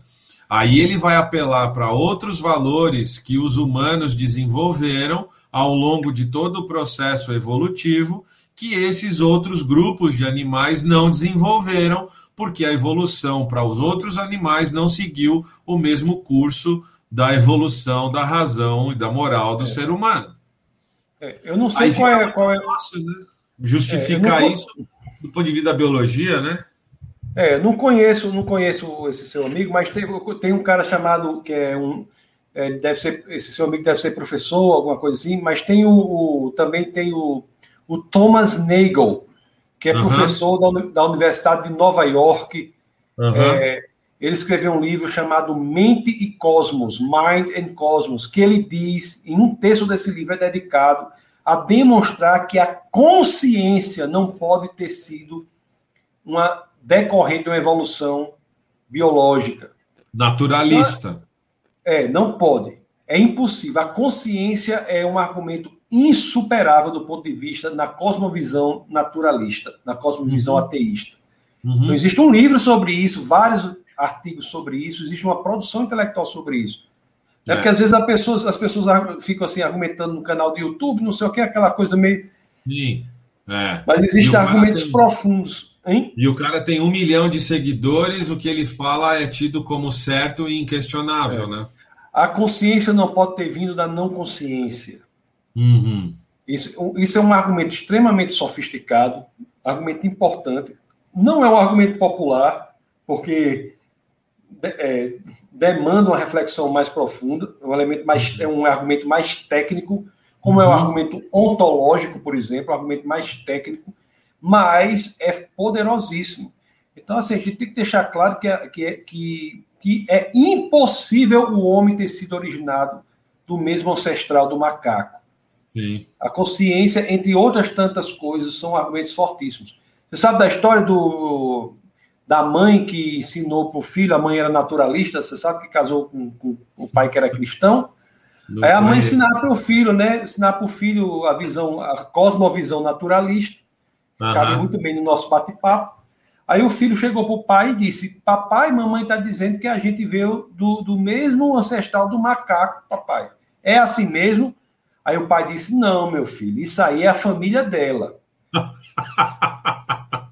a família dela, a família dela veio, daí de onde veio o macaco, veio a família dela, veio é, decorrente do macaco. A nossa não, a nossa foi criada por Deus. Foi tal, né? São duas cosmovisões que se casaram aí, e o pai solucionou dessa forma. É muito é interessante essa história, né? Coloca aí a, o questionamento sobre se duas pessoas com cosmovisões muito diferentes e conseguem se unir, né? É. Vários, alguns questionamentos a mais, né? Nós temos o Edmar aqui de BH, seja muito bem-vindo, grande Edmar. Bem-vindo, Edmar. Edmar, seja muito bem-vindo. É, o, diz que o, o, Ricardo disse que fez um bacharelado numa, em teologia na faculdade voltada à missão integral, mas não concordei com essa cosmovisão. É. Eu também não concordo, assim, nós não falamos de defesa da fé muito assim, da, mas realmente é uma visão que, que super valoriza o natural, né? Como Exato. a essência. A caridade é muito importante para o cristianismo, mas ela não é a causa do cristianismo, é a consequência Exato. do espírito Exatamente. convertido, Exatamente. é ser caridoso.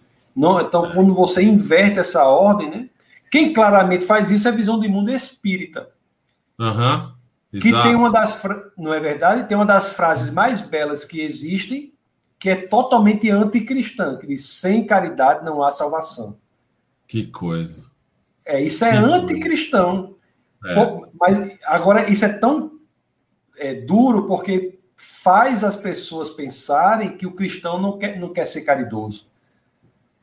Não, né? É. Porque na realidade a, a, salvação foi conquistada por Cristo. Exato. Né? E, é. e Paulo vai dizer em Efésios que nós fomos salvos pela graça de Deus, né? Estávamos mortos, delitos e pecados é. e tal. Pela graça sois salvos por meio da fé. E ele conclui essa perícope: criados para as boas obras que de antemão Deus preparou para nós. Então, é, como você falou, a caridade e qualquer obra que seja realizada pelo cristão é consequência desse novo coração que Deus operou na, na, na vida da pessoa, né? É. O livro de Tiago, né? Tem aquela passagem também Sim. conhecida. A fé sem obras é morta, né? Exatamente. o, Ricardo é completude de Gödel. Exatamente, teorema da completude de Gödel, que eu vou falar com o Saulo aqui, que é com o Ricardo, não sei se o Ricardo é especialista nisso, se for, mandar uma mensagem aí você participar também. Falaremos sobre a incompletude de Gödel. Que é, Rapaz, que é, eu preciso ver isso, hein? É, é, a, é, a ideia de que não há elementos intrínsecos ao próprio sistema que decida sobre a sua completude. É necessário trazer algo de fora do sistema. Aham. Como a própria matemática, pela incompletude de Gödel, exige um elemento extrínseco ao sistema uhum. para dar sentido de completude. É Ó, já, vou deixar, já, vou deixar, uma pergunta aí para vocês responderem na, quando vocês hum. fizerem o encontro. Esse elemento externo não pode macular a, a, a interpretação ou o dado ou o fato dentro da matemática? Olha aí, Saulo, anota essa pergunta aí de David para você, você ir estudando até lá, viu? para responder, Saulo. Ó, oh, o cara. Rapaz, ele, o Marcos faz umas perguntas difíceis demais. O Marcos. o, Mar... o Marcos diz assim: Taços, foi formada a Igreja Defesa da Fé aí em Brasília? Sim, nós estamos fundando a igreja em Brasília. Estamos plantando a igreja em Brasília. Tá bom? Defesa da Fé está plantando a igreja em Brasília. Agora sim. Quer, vai se mudar para Brasília, Carlos? Carlos Serrano. Você, Até você é bem-vindo. aí, ó. É, ele, ele vai lá no, na igreja lá em, em Natal. Que bom.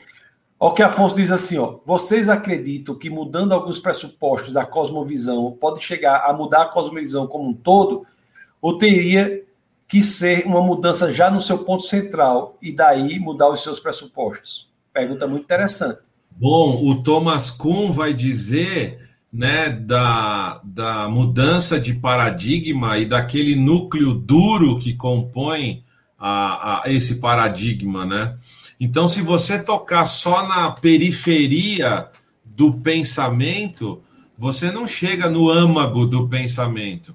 E aí, obviamente, a mudança, é, eu acredito que não vai ocorrer, porque a periferia não é capaz de, de chegar nesse núcleo duro que o Thomas Kuhn vai dizer.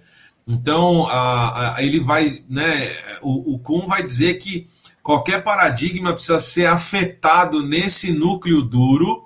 Esse núcleo duro tem que, é, usando uma linguagem mais menos técnica, esse núcleo duro vai entrar em descrédito e a partir daí um novo paradigma acaba assumindo a posição desse paradigma que antes era hegemônico. É, ele vai usar isso, por exemplo, para mostrar que a teoria da evolução é, minou de alguma maneira esse núcleo duro que tentava explicar né, a natureza não, não com, com bases é, exclusivamente naturalistas, e ao fazer isso acabou assumindo como paradigma hegemônico naquela época e eventualmente aí até poucos anos atrás, né? Está é, sendo superada agora por uma outra visão, né? uma outra teoria que coloca é. em xeque os alicerces do evolucionismo. Rapaz, uhum. faz décadas que eu li esse livro. Vai, olha, deve fazer o quê? Devo, eu devo ter lido esse livro no final dos anos 90. Olha aí. É, se, eu, se, eu, se eu não me engano, ele fala da questão de crise, né? Crise paradigmática. É, não é? Ele diz que quando se institui a crise paradigmática, a, a, mudança de paradigmas. Então, é um, é, é um livro muito importante do século XX. O, o paradigma vai perdendo credibilidade porque ele vai entrando em crise à medida em que ele é questionado e não consegue propor é, respostas que é, tornem ele novamente ou que o coloquem em, em, em, como, como a explicação mais razoável para aquele momento. E na medida que essas pequenas crises vão se aumentando, né, vão se avolumando ao longo do tempo, chega um momento em que tem um golpe fatal, né, um tiro de misericórdia nesse paradigma, e ele simplesmente rui e um outro paradigma assume a posição dele. Um exemplo claro disso é a questão da origem do universo. Pronto. E durante, durante séculos e séculos, a, a produção intelectual humana defendeu que o universo existia desde sempre, né? Exato. Desde sempre. Aí várias evidências começaram a colocar em xeque esse paradigma. Segundo a lei uhum. termodinâmica, universo expansão, galáxia Sim. semente, radiação de fundo, a teoria da relatividade. Várias evidências fizeram com que esse paradigma tivesse que ser refeito contra a vontade do cientista. Isso é, porque a teoria do Big Bang vai justamente contra isso. O Big Bang vai, vai dizer, a teoria do Big Bang vai dizer que o universo teve um início. Né? Isso. E, obviamente, se ele teve um início, ele nunca pode ter sido infinito, eterno, né? Isso. O Big Bang é uma teoria revolucionadora que coloca a ciência junto à teologia. Exato. Porque o Big Bang vai dizer que o universo, como o Marx falou, teve um início. Exata, o único livro que dizia que o universo veio a existir a partir do nada até meados do século passado, as escrituras. Era a Bíblia. Exato. A Bíblia, um único livro. Então, quer dizer, pela força da ciência, o paradigma cosmológico se transformou e se adequou, adequou ao que diziam os livros de Moisés.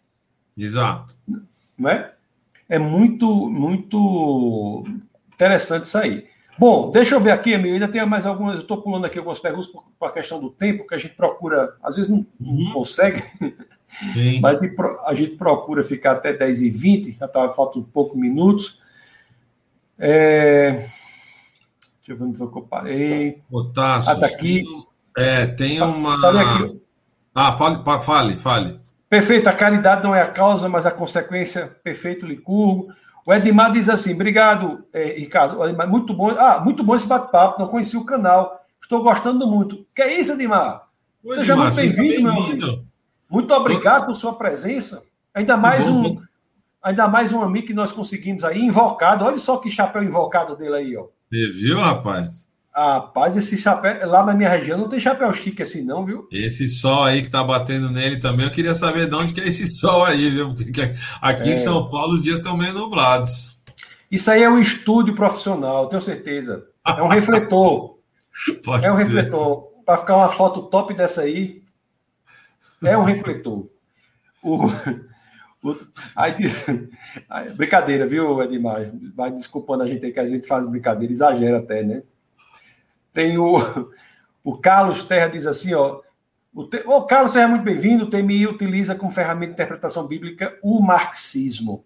Sim. Perguntado, eles não negam e nem afirmam. Sim. Para a é. TMI, infelizmente, o mal da humanidade não é o pecado, é a distribuição errada da renda, é a imposição do capital sobre a força de trabalho, é a subjugação do, do, mais, do, do mais forte pelo mais fraco, do patrão pelo trabalhador, né? Então eles vão ler a Bíblia com o óculos do marxismo. E aí eles vão mudar completamente a interpretação do evangelho, né? Pessoal, o marxismo, é importante que a gente diga isso, independentemente de uma análise sociológica o marxismo, do ponto de vista já filosófico, é uhum. ateísta. É. Não existe marxismo cristão. Não existe marxismo teísta.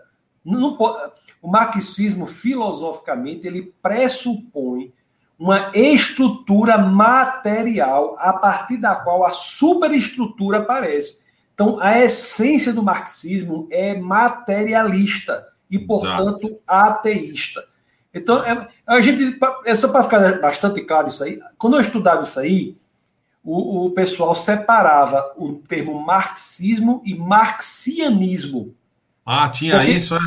É, porque o marxianismo, nós estudávamos Marx unicamente com interesse filosófico. Uhum. Como é a visão de mundo dele? É uma visão materialista. Entendeu? Uhum. E tentando tirar da discussão que naquele momento, os vieses ideológicos. Uhum. Então, mesmo que você tire os vieses ideológicos do marxismo, ou você quiser chamar marxianismo, como a gente chamava, você vai chegar à conclusão que ele é ateísta. Não existe marxismo cristão. É uma contradição esses dois termos. Uma, um uhum. é teísta, o outro é ateísta. É. Concorda comigo, professor Marcos Davi? Com certeza, absolutamente, com certeza. E aí fica a discussão, né? Existe cristão marxista? Eu acho que também não. Se não existe uma maneira de pensar o marxismo dentro do cristianismo, também não vai existir a possibilidade de um cristão pensar biblicamente nos modos do marxismo. Se disser é, que o cristão é marxista, ou porque a pessoa não está entendendo o que é cristianismo, ou não está entendendo o que é marxismo. Marxismo, exatamente. Exatamente. É. é. O rapaz, o Ricardo, ele diz assim: leciono teoria da computação. Já li alguma coisa de. Como é que pronuncia isso aqui? Chaitan, é? é eu, acho que ele é, eu acho que ele é francês. Se for francês, Chaitan, né? Lá na minha região, esse caba ia ter, ia ser, ia sofrer bullying. O chatinho, que bicho é chatinho demais. É. Chatinho demais. Mas não, mas não diria que sou especialista. O Saulo já anotou a sua pergunta para a nossa live sobre a incompletude Guedo, viu? Boa, Saulo. É. Ó, oh, o Ricardo é primo de Serrano, rapaz, de Natal. Olha. Olha aí, já sei, só essa informação já sei que, que Ricardo é a pessoa alto nível. A, pe, a, pessoa que demonstrar esse parentesco de primo com Serrano não pode ser ruim.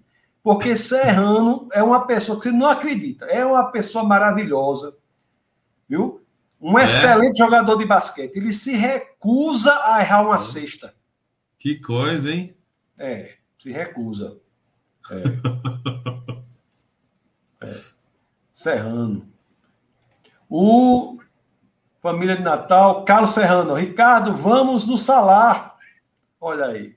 O Edmar, aquele do chapéu invocado, ele é das Gerais. Olha que Gerais. beleza. Rapaz, Minas Gerais, pense no estado bom, viu? Ali é, viu? Ali é muito bom.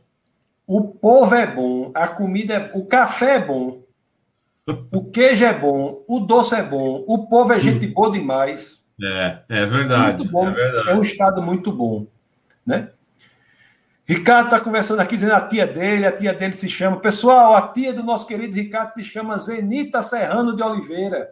A Ô, dona Zenita. Hum. O pessoal aí da família tá usando aí a, a nossa live para se comunicar. Aí, ó, que beleza. É, é. Nós estamos virando agregador de família agora também, Tassi. Agregador, é, é, é. Ó, o Saulo, Saulo, o Saulo, ele, ele, ele nos. Ele ele nos ensina aqui, ó. O Chatan diz, grande matemático e teórico da computação. Ele é americano, mas parece que ele tem nacionalidade argentina também. Ah. Saulo sabe da vida de todos os matemáticos. Ele não quis dizer maiores detalhes. Sabe da vida, das fofocas dos matemáticos, tudinho Saulo sabe.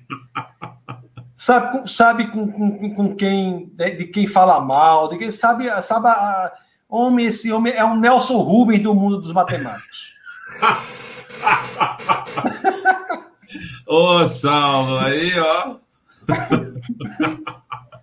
ô, ô Tassos, tem um comentário aqui, ó, do Diga. Ricardo, falando que é americano-argentino. É, tá é aqui. Americano-argentino, é.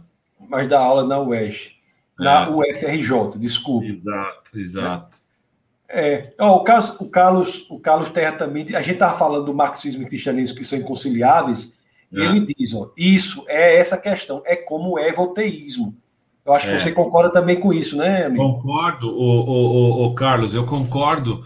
Uh, essa palavra é, evoteísmo, evolucionismo teísta, eles estão, os adeptos dessa linha de pensamento, eles estão tentando tirar esse nome para um nome que é criacionismo progressista, eu acho, progressivo, eu acho.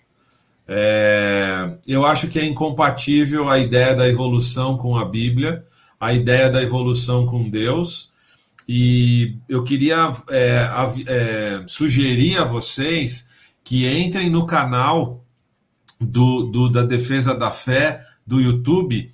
Existe um, uma, uma live que o Tassos fez com a professora Mariana Sá, lá de. Esqueci agora de onde que ela é, Tassos. Pernambuco? Não, João Pessoa, né? Rapaz, peraí. Eu só estou parecido. Você correu risco de vida agora. É. Porque você, se você errar o estado dela e ela se encontrar com você, cuidado com a peixeirada. Misericórdia. É, então ela, é lá da, ela é paraibana, paraibana. paraibana Pronto, fechado parênteses, pode continuar. Paraibana. E, o, e aí, no, no, canal da Defesa da Fé, o Tassos tem uma live com a, com a doutora Mariana falando justamente da incompatibilidade da evolução com a descrição bíblica, da evolução com a existência de Deus. Então, eu queria convidar você, Carlos, e, e quem está nos assistindo, a assistir essa live do Taços com a Mariana, porque é muito esclarecedora sobre esse assunto. Né? Tem aí uma, uma um spoilerzinho aí para vocês a editora Vida Nova, Edições Vida Nova, está para lançar um livro chamado justamente Evolucionismo Teísta. É uma crítica de quase 400 páginas contra o evolucionismo teísta. Tá para sair aí, ainda acho que dentro desse primeiro semestre, é, esse livro que a Edições Vida Nova vai lançar. É um livro muito legal, viu? Vai valer muito a pena ler. É, o, o evolucionismo é claramente contra aquela parte das escrituras que dizem que Deus criou os animais segundo os seus tipos, em hebraico é min, e Isso. que diz que e, e, também a criação do homem, inclusive o verbo em hebraico utilizado para a criação do homem é também bara, que é o mesmo Isso. verbo utilizado no início de Gênesis, quando diz que Deus criou tudo a partir do nada. No princípio, Exato. Deus criou os céus e a terra, o verbo é bara, e na criação do homem também. Então, evolucionismo e teísmo são incompatíveis. Assim, não, evolucionismo e Bíblia são incompatíveis. Tá? Exatamente, exatamente. Rapaz, o, o Serrano, o cara diz aqui, ó. Saulo, você tem o contato de Serrano? Ricardo, se você quiser o contato de Serrano você, e não conseguir por aí, você pode mandar uma, uma mensagem, um direct, lá para o Instagram do Defesa da Fé. E se você, quem não segue, passa a seguir aí, ó. Instagram, arroba Defesa da Fé. Você pode mandar um direct que a gente vai pedir para a equipe botar você em contato com seu familiar, Carlos Serrano. Viu? E ele diz, ó, você falando isso, Tasso, me emociona, porque eu, eu, disse que ele é uma pessoa maravilhosa, mas ele é mesmo, Serrano. Viu, Serrano? Nós amamos você, meu amigo. Você é uma pessoa alto nível, você é uma pessoa internacional. Você, ele é a família dele, a filha dele também, nota mil, Marcela. Eles são, da, eles são da igreja lá em Natal, Tassos? Serrano frequenta lá, a, a, a, filha dele frequentou muito tempo, uma pessoa maravilhosa, aí depois uhum. casou com uma pessoa muito boa também, que frequentava outra igreja e, e foi, acompanhou Sim. o esposo, mas sempre está lá no Defesa da Fé, é, visitando. Então, pessoa com quem nós temos muita, muito carinho, por quem temos grande carinho. Né? Uhum. O, o, aí eles o pessoal está discutindo discussão aqui sobre quem escreveu tal, tal, tal. O Saulo começa a rir com o Nelson Rubens da matemática. a gente pegou pesado, viu? Deixa o Marcos Eberlin saber desse, desse, desse apelido aí, que ele vai divulgar nas palestras dele agora. Peraí, eu vou fazer um print aqui e mandar para ele. Vai, vou fazer um print agora aqui, ó. Aí vou mandar para o Saulo. Saulo, eu vou mandar esse print para você com o Nelson Rubens. Veja é. só que um homem, um homem fica a vida toda para construir para construir, a reputação, é, aí é, numa live... construir a, a, sua vida, a sua reputação, para manter o seu nome limpo. E numa live sobre cosmovisão, a vida do cara tá completamente destruída. É. Saulo, mandei, eu, eu mandei para o seu WhatsApp, tá, Saulo? Vou mandar mais para ninguém, não. Aí você faz o que você quiser aí. Acabei de mandar aqui para ele. Saulo, que é uma pessoa queridíssima, né? Participou aqui, um homem, um cara inteligentíssimo, Saulo. Ele é, é. tradutor, tem traduziu alguns livros. É, assim, exato. Não sei como ele tem. O, olha, Ricardo está dizendo. Serrano, Ricardo vai conversar com você para ver se é parente dos seus primos. Pronto, vai dar certo, vai dar certo. Ó, o, o Wellington diz assim, ó, opa, gostando muito da live, sou daqui Legal, de Niterói, é. Rio de Janeiro. Ó. Sou genro do Ricardo Ferreira. Ei!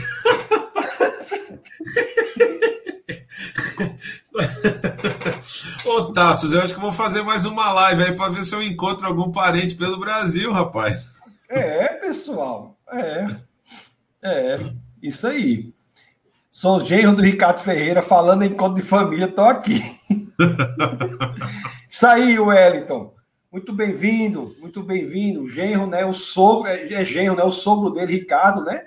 É. Ricardo Ferreira, seu sogro. Muito bem. Família top também, né?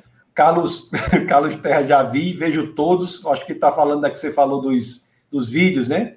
O, o, Carlos, o Carlos Terra está sempre presente e contribui muito também com as perguntas dele. Tá bom? bom?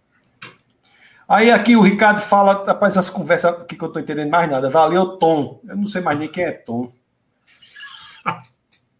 Tom, Tom é pastor batista, fez teologia e música. Acho que ele está conversando com algum primo dele. É, é tá sobrinho. Eu não sei. É, o WhatsApp vai falir, viu? Vamos usar só as lives aqui do, do Defesa da Fé agora.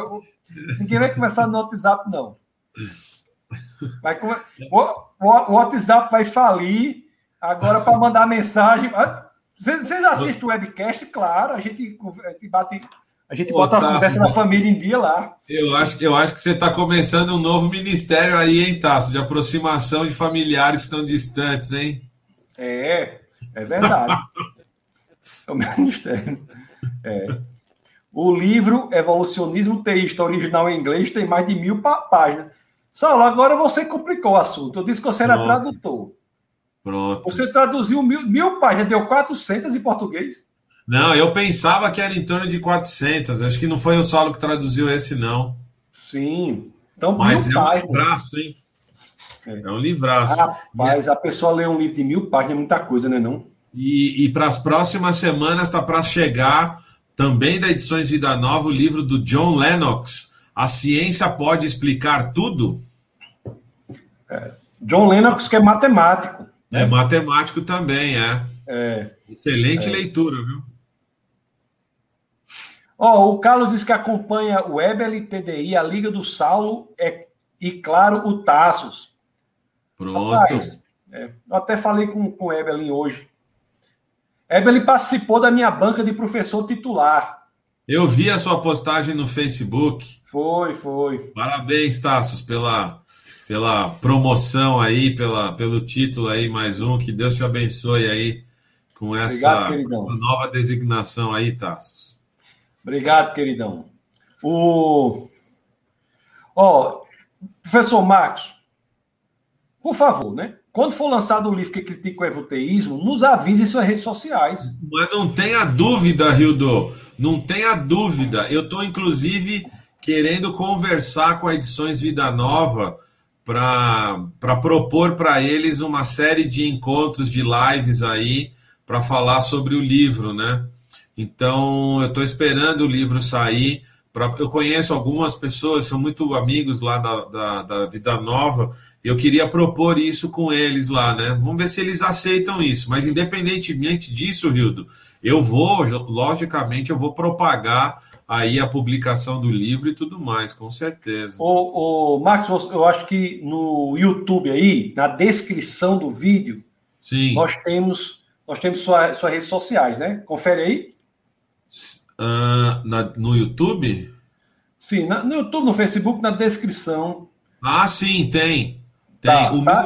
Meu, o, meu, o meu Instagram é arroba Marcos Davi com demudo no final M. Tudo junto.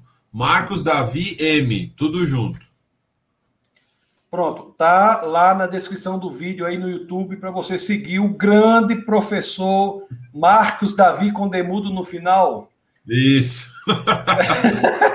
Minha mãe oh, acho que era muito chique, ela queria um Davi com demudo no final. Ó, oh, oh, Condemudo no final é um. Se fosse uma palavra, condemudo no final, Marcos Davi Condemudo no final, era um sobrenome mais simples do que o seu sobrenome verdadeiro. Do que exatamente. É. Qual é mas o seu sobrenome verdadeiro? Que, mas você sabe que por causa desse David aí, muita gente pensa que eu sou estrangeiro, que eu não sou brasileiro. Hum. É. é por conta do David. É por Agora, conta do tá. David. E como é seu sobrenome, meu filho? Diga aí pro pessoal. É, o meu sobrenome é Moore Pointner. Então, ele pronto. Ninguém acha que ele é estrangeiro, não é por conta do Moore Pointner. É por causa do não, David. É por conta do David. é por causa do David. Então, quem não me conhece, me chama por Marcos David. Não me chama por é. Marcos Davi, né? É. Eu só vou chamar agora Marcos Davi com demudo no final. Pronto. Marcos Davi com demudo no final. Pronto. Olha, o Nicolas diz assim, ó, o Elton está curtindo aqui a live. O Nicolas diz assim, ó. E a questão de que a biologia moderna está se segurando na genética neo-darwiniana, doutor Tassos e, doutor, e, e o doutor Marcos também. Fico confuso, não pelo fato da incompatibilidade entre evolução e a Bíblia, mas se ela é falsa, como serve? Você. O, Olha, o, o, o, Nicolas, né? É a genética neodarwiniana é uma tentativa da associação da teoria da evolução do Darwin com o conhecimento da genética. Na época do, do Darwin, o Darwin não sabia o que era código genético, não sabia o que era transmissão genética, não sabia o que era mutação e tudo mais. Mas ele diz lá na, na origem das espécies que algum fator fazia com que houvesse semelhança entre os diversos seres vivos que, que existiam. Daí o fato dele afirmar que todos os seres vivos vinham de um ancestral comum por questões de semelhança, mas ele não sabia como essa semelhança se dava entre as gerações. Quando Mendel apresenta lá os estudos de ervilha dele e apresenta suas leis, particularmente lá a primeira e a segunda lei de Mendel, é, o, o, a teoria da evolução parece se fechar aí, parece ter um elemento que estava faltando aí, ou pelo menos um dos elementos que faltava. É, então era como que essa transmissão acontecia. Então o, a, a, o neodarwinismo vai associar a genética com a evolução. O fato dessa associação não, não é essa associação que é só problemática. O fato é que as mutações genéticas são a razão principal pela variabilidade. Pela variabilidade. O fato é que as, as mutações genéticas elas são na sua totalidade ou silenciosas, né? Elas acontecem e não se expressam. Quando elas se expressam, elas não alteram nenhum fenótipo e, portanto, acabam não tendo efeito. E o outro tanto de mutações que acontecem são incompatíveis com a vida. Acontecem mutações no código genético de tal grandeza que o ser vivo fica incapaz de se reproduzir ou, eventualmente, até mesmo de nascer e se desenvolver durante o seu desenvolvimento embrionário. E um outro fator que precisa ser colocado é que mutações não incorporam novas informações no código genético. Mutações são variações do mesmo tema. E, portanto, se não entra nova informação no código genético, eu não posso ter o aparecimento de novos seres vivos que já não existiam antes. Então, o que eu vou ter, e o Tassos falou aí alguns minutos atrás, citando lá o texto de Gênesis, o que a gente vai ter é uma variação dos tipos de seres vivos que foram criados por Deus, e não a formação de novos seres vivos porque não tem nova informação genética entrando no código genético. Isso. O que existe já é uma grande. Na origem, no, no existe a potencialidade genética. Exatamente. Então, tudo o que microevolui dentro da microevolução já está potencialmente existente no ancestral. Exato. Não, não existe ganho de complexidade genética. Esse é o grande erro, né? Até Exato. porque como o professor Marx falou, as mutações são maléficas. Exato. Então, a, a, prática de seleção natural, mas mutação aleatória, não é servível para gerar ganho de complexidade a ponto. Você ter um organismo unicelular como é a MEB, depois de, seja qual for o tempo que você der, você ter o, o ser humano. Muito Exato. boa. Assim, muito, o, o Afonso diz assim: muito boa live, espiritualidade e inteligência com leveza. Isso se deve ao grande professor Marcos. A espiritualidade, a inteligência e daqui a pouco a leveza, porque eu sei que é. uma equipe de profissionais. Era isso que eu ia te falar, Afonso. A leveza aí é por conta do seu carinho para conosco, viu? Porque eu ainda não estou muito leve, não, mas o tempo vai, vai trazer essa leveza para mim, Afonso. Obrigado, querido. Rapaz, eu vi até uma, uma, um vídeo seu. Sim. Eu não sei se eu sei se foi Instagram, alguma coisa assim que eu vi um vídeo seu, que eu pensei que você estava treinando para aquele Iron Man. É, eu tenho postado esses vídeos mesmo também porque algumas pessoas me seguem no Instagram justamente por causa dessa minha mudança de hábito que eu estou tentando, né? Então, isso serve para trazer a discussão para algumas pessoas do que me seguem no Instagram para isso. Eu tenho postado de vez em quando lá alguns treinos que eu tenho feito. Mas que Deus Mas lhe abençoe, meu amigo. Seria legal, viu? Iron Man é. seria legal. Que Deus lhe abençoe nesse, nesse intuito aí, né? É, é muita força de vontade, não é isso? É. Amém. Obrigado. Mas, mas vai dar certo. O, o Afonso, não, o Carlos Terra, porque Carlos Serrano encontrou vários parentes. Aí Carlos Terra diz assim, ó, sou Carlos igual ao Serrano, sou parente também, pode ser pela parte de Carlos, né, não de Serrano, né? Sim. Ei, olha, olha a situação que Ricardo coloca a gente, aquele tom que ele falou, Tom, sei que Tom, ninguém sabia nem quem era Tom, ó quem é Tom, apareceu, o Tom. Nós estamos descobrindo essa família aí, ô Tassos, tá? Teu é. ministério agora é outro, irmão. Vai ter que criar é. uma live aí durante a semana. Tom, seja muito bem-vindo, Tom. É isso aí. Né? É, Prazer em ter a família aí conosco. É. Serrano disse: sim, nós somos irmãos em Cristo. Olha aí. Pronto, é isso aí. Tudo filho de Abraão pela fé, tá pronto. É, é. É tudo primo por parte de Adão. Ó, pelo menos em Cristo. É. Bom, bom, pessoal, o Saulo de Estácios elogia todo mundo, mas ele mesmo é o mais merecedor de elogios. Parabéns é pela verdade. pessoa titular. É verdade. É verdade. Obrigado, Saulo. É verdade. Olha, Agora, agora eu, eu, vou, eu vou corroborar isso que o, que, o Tasso, que o Saulo escreveu. Eu não conhecia o Tassos até o ano passado. Eu descobri o Tassos numa pesquisa que eu fiz no YouTube com, a, com a, a, as palavras ciência e fé. E aí acabei conhecendo vários, vendo vários vídeos do Tassos abordando isso. E o ano passado, na, no congresso de TDI, congresso de design inteligente que nós tivemos o ano passado, eu tive a honra e o prazer de conhecer o Tassos numa palestra espetacular que ele deu lá sobre, sobre a existência de Deus e a possibilidade de se crer em Deus. É, e aí o Tassos é uma pessoa sensacional. Eu fiquei muito feliz em te conhecer, Tassos. E eu só posso colaborar, corroborar com o que o Saulo está escrevendo aí. Muito obrigado, meus queridos amigos, pela generosidade de suas palavras. Ah, muito obrigado, viu? Vocês são amigos queridos. O Rodrigo Pena. Oh, que deu Pena Firme, rapaz. É, eu já vi esse nome no, no não, por aí. Né? É o homem da beleza. Não que ele seja bonito, né? não que ele seja bonito. Mas é o homem que fala sobre a beleza. Eu já vi, eu, eu, eu já vi esse nome circular aqui várias vezes aí nas, nas lives que você faz, Tassos. É porque os caras não botam foto, rapaz. Bota foto aí. Ah? Carlos Serrano, eu acho que é o Rodrigo mesmo do Rio de Janeiro, professor lá no Rio de Janeiro. Que é, eu acho que é muito, ele também. É, que fala muito sobre essa questão de beleza da, e cristianismo. Estética, né? Estética. Eu fiz um bate-papo com ele aqui. Seja, se for é. você, seja muito bem-vindo, querido. E se não for você, seja bem-vindo da mesma eu forma. Eu acho que foi aí que eu vi esse nome, viu, Tassos? Eu acho que foi aí mesmo que eu vi esse nome. É. O Carlos Serrano diz alto nível esta live e concorda com o Saulo. Aqui nós temos a pergunta do nosso querido Padre Hugo, do Escoti.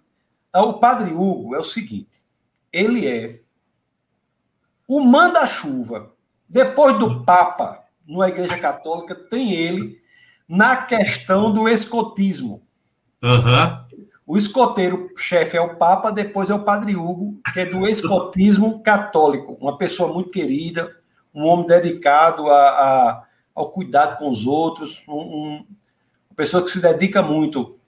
E ele diz aqui, ó, vamos ver se uma pergunta, vamos ver se uma pergunta dá para voltar ao tema. Jesus tinha percepção cosmovisionária de si mesmo ou de outra realidade? Eita, olha, é... eu cresci a vida toda aprendendo na minha igreja local que Jesus, sendo Deus, sabia tudo. Muito embora depois eu fui ver no Novo Testamento que algumas coisas Jesus disse que não sabia como por exemplo a volta, a segunda vinda dele, não é? Esse tipo de coisa. Mas eu sempre cresci na perspectiva de que Jesus é Deus. E sendo Deus, ele tem, obviamente, onisciência, onipotência, onipresença e tudo mais. Então, na minha cabeça, Jesus, por exemplo, sabia falar qualquer idioma na época dele: grego, aramaico, hebraico, qualquer idioma. E aí eu conheci alguns professores de teologia que questionavam isso. Não, Jesus não sabia falar outro idioma. Ele foi criado naquela região, naquele contexto, naquela cultura, e ele falava aquilo. E quando eu questionei esse professor, eu falei assim, mas, mas Jesus não é Deus? Ele não sabe todas as coisas? E aí ele respondeu para mim, é, mas Jesus também é homem. Então, é, eu acho que ele tinha a visão muito correta de quem ele era e do que ele tinha que fazer. Mesmo porque ele afirmou que é, o profeta entre os seus não era bem recebido, não era bem, bem quisto. Então ele sabia por que, que os seus mais próximos, inclusive da sua própria casa, seus familiares, não o entendiam e não o receberam como tal. Quando ele faz a leitura de Isaías, logo no início do seu ministério, ele vai dizer: Hoje esta palavra se cumpriu. isso para mim é mais do que evidente de que Jesus sabia mesmo quem ele era e o que ele tinha que fazer. Né? Então, é, Padre Hugo, eu acho que ele tinha uma percepção cosmovisionária dele mesmo e muitas vezes ele deixou isso evidente, outras vezes ele não deixou. Ele pede para os discípulos dizerem: o que, que as pessoas dizem quem eu sou? E aí eles falam: olha, as pessoas dizem que você é este, que você é aquele, que você é aquele. E vocês, quem vocês dizem? E aí Pedro diz: Tu és o Cristo, o Filho do Deus vivo. E Jesus concorda com essa afirmação que Pedro fez. É óbvio que Jesus não descobriu que ele era o Messias por causa da afirmação de Pedro, né? Então eu acredito sim, Padre Hugo, que ele sabia muito bem quem ele era e o que ele tinha que fazer. Ok, meus queridos, já está no horário mais avançado, é o que eu perdi a hora. Rapaz, você falou que era 10 e 20 Taços. É, mas porque você começou a falar coisas aí, aí eu passei é. do tempo. Então vamos, não podemos muito, vou, vou, ter que encerrar. Tem só uma pergunta aqui do Pedro, que eu, assim, nós temos assim é, 20 segundos para responder. Sem problema, pastor, vamos lá. Pastor Tassi, professor é, Marcos David, vocês concordam com as críticas que alguns fazem ao pessoal da BC2, Cristãos na Ciência, como evoteístas? Vocês também acham isso? Que eles prejudicam as verdades bíblicas?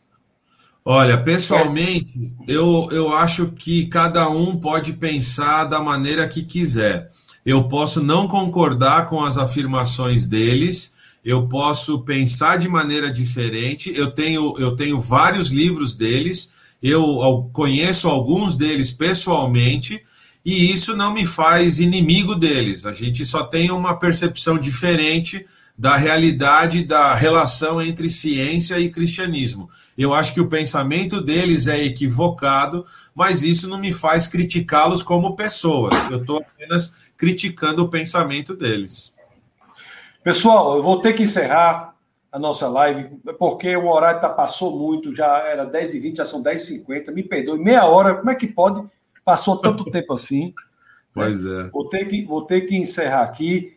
O, você pode colocar as suas perguntas no comentário do vídeo ao final. O vídeo uhum. fica no YouTube, coloca as perguntas lá, comenta lá, quem não teve respondido, ou quem tiver mais perguntas, que nós vamos depois tentar responder por lá. Eu falo até com o Marcos para dar opinião, a gente faz um textozinho. Sim, com certeza. É, coloca lá, tá bom? Meus queridos, eu que, é, gostaria de agradecer a presença de todos, agradecer imensamente, vou passar a palavra depois para você, Marcos, mas eu gostaria de agradecer imensamente a sua participação, a sua presença, o tempo que você destinou a fazer parte dessa live. Muito obrigado por tudo que você representa, né, pelo seu esforço para a defesa da fé, no, no Brasil. Eu, o seu ministério é um ministério relevante que você tem feito que Deus o abençoe poderosamente, tá bom? Então a palavra dá com você para suas, suas considerações finais e ao final eu encerro.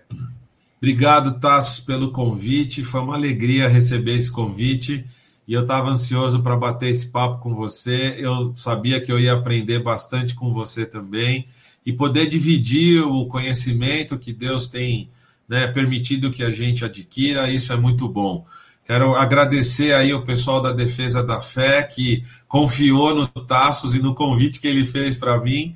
Né? Vocês ainda não me conhecem como o Tassos me conhece, mas queria agradecer também muito a vocês e queria agradecer às pessoas que entraram, fizeram comentários, fizeram perguntas. O conhecimento é para isso mesmo, é para dividir e dividindo a gente cresce. Então, muito obrigado, Tassos. Boa noite aí para todo mundo. Deus abençoe vocês ricamente. Até mais, meu querido. Deus abençoe Valeu. você. Tchau. Boa noite, pessoal. Até mais. Boa noite. Pessoal, vocês viram aí que maravilha, né? Que coisa impressionante a participação do nosso querido Marcos aí. Eu vou deixar aqui a oportunidade para quem quiser contribuir financeiramente com o Ministério. Você tem essa possibilidade de fazer através do Pix, que é, é pix.com defesadafé.org. Se você está em Brasília, nós estamos é, plantando uma nova igreja aqui em Brasília, tem igreja em Natal, tem alguns grupos, então se envolva com Defesa da Fé. É graças à, à contribuição, à oração e ao engajamento de pessoas com o ministério que nós conseguimos atingir ainda mais pessoas. Todos os recursos são direcionados para a manutenção e expansão da obra do Defesa da Fé. Então, se envolva também financeiramente. Qualquer valor é importante para a manutenção da estrutura do, do, do Ministério. Então, tá bom? Então, você tem aí, ó, pix, arroba defesadafé.org. Quinta-feira agora, é, quinta-feira é agora, né? É, terças, às terças-feiras, às 21 horas, nós temos um encontro aqui também. Então, temos a nossa escola bíblica, estudo bíblico. Então, toda terça, às 21 horas, nós estamos aqui para aprender sobre as escrituras. Se você não viu a última aula, procure no defesadafé.tv a última aula sobre a igreja transcultural. Vamos ver como na história da igreja, de acordo com as escrituras, no livro de Atos, nós vemos como a igreja se torna transcultural. A igreja de Antioquia se torna o modelo de, o modelo de transculturalidade para a igreja do Senhor. Então, essa aula está disponível no canal Defesa da Fé, você pode assistir, tá bom? Então, Deus é, abençoe a todos poderosamente. Muito obrigado pela presença de vocês, pelos comentários. E não se esqueçam, aqui no Defesa da Fé é proibido não pensar. Fiquem com Deus.